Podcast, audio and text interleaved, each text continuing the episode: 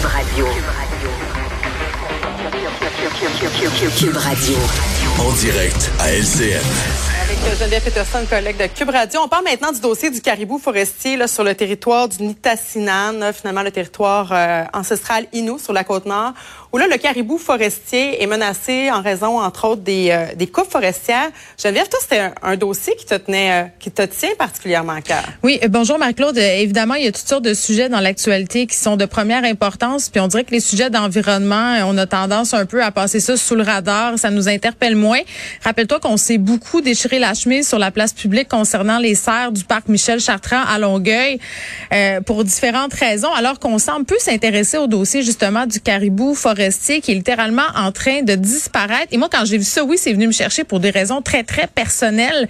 Quand j'étais petite, on avait un chalet sur la ZEC Onachoué et mes parents avaient pour habitude deux, trois fois par hiver avec des amis de chalet nous amener en motoneige jusque sur le lac du réservoir Pipmoacan où on pouvait l'observer, ce cheptel-là, cette art de, de caribou qui était, là, Marie-Claude, nombreuse, là. Je veux dire, il y avait des centaines de bêtes. Bon, rétrospectivement, je te dirais que d'aller près de ces animaux-là avec une motoneige, c'était pas nécessairement la meilleure idée du siècle, mais on le savait pas à cette époque-là. Donc, on pouvait les observer. Et quand j'ai vu ce dossier euh, où on apprend là qu'il reste c'est vraiment, vraiment, vraiment peu de ces caribous-là, puis que c'est notre faute, que c'est à cause de la déforestation, ben c'est sûr que c'est venu me chercher parce que je l'ai vu, puis c'est peut-être pour ça que ça m'a interpellé, puis c'est peut-être pour ça que ça interpelle moins les gens, parce que tu sais, c'est loin, ça a l'air loin, ça a pas l'air d'avoir de conséquences euh, sur nos vies.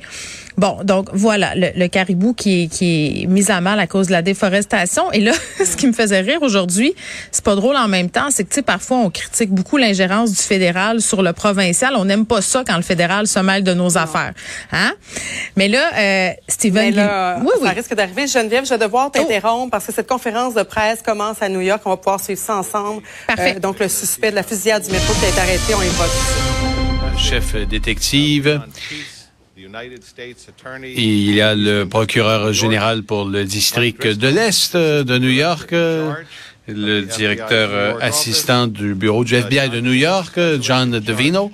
Qui, euh, qui, est en charge de l'ATF. Donc, ce sont des partenaires qui ont travaillé avec nous euh, depuis le début de cette enquête et nous avons de l'information importante à vous présenter aujourd'hui.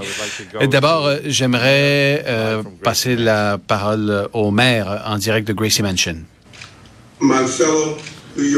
Mes euh, chers New-Yorkais, mes chers concitoyens, nous l'avons attrapé. Nous l'avons arrêté. Je ne peux pas remercier suffisamment les hommes et les femmes qui œuvrent au sein du service de police de la ville de New York, les agents fédéraux, la police d'État, les premiers répondants, euh, les opérateurs de, du 911 et les hommes et les femmes qui ont travaillé avec un grand, euh, euh, grand professionnalisme. Euh, nous avons réussi à l'arrêter. Nous réussissons à protéger les gens de cette ville et nous avons mis en échec ceux qui pensent pouvoir amener de la terreur dans notre ville. Il y a des New-Yorkais qui ont répondu à l'appel, qui ont aidé ces passagers blessés et on doit les remercier. 33 euh, tirs et euh, moins de 30 heures plus tard, nous sommes en mesure de vous dire que nous avons arrêté le suspect. Merci euh, au commissaire pour son leadership et pour ce travail bien fait.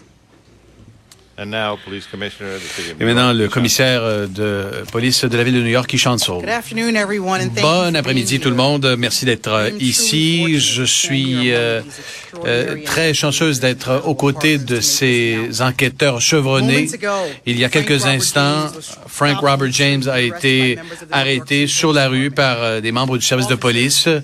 des officiers ont arrêté M. James un peu après 13 heures euh, à côté de St. Mark Place et la première avenue à New York.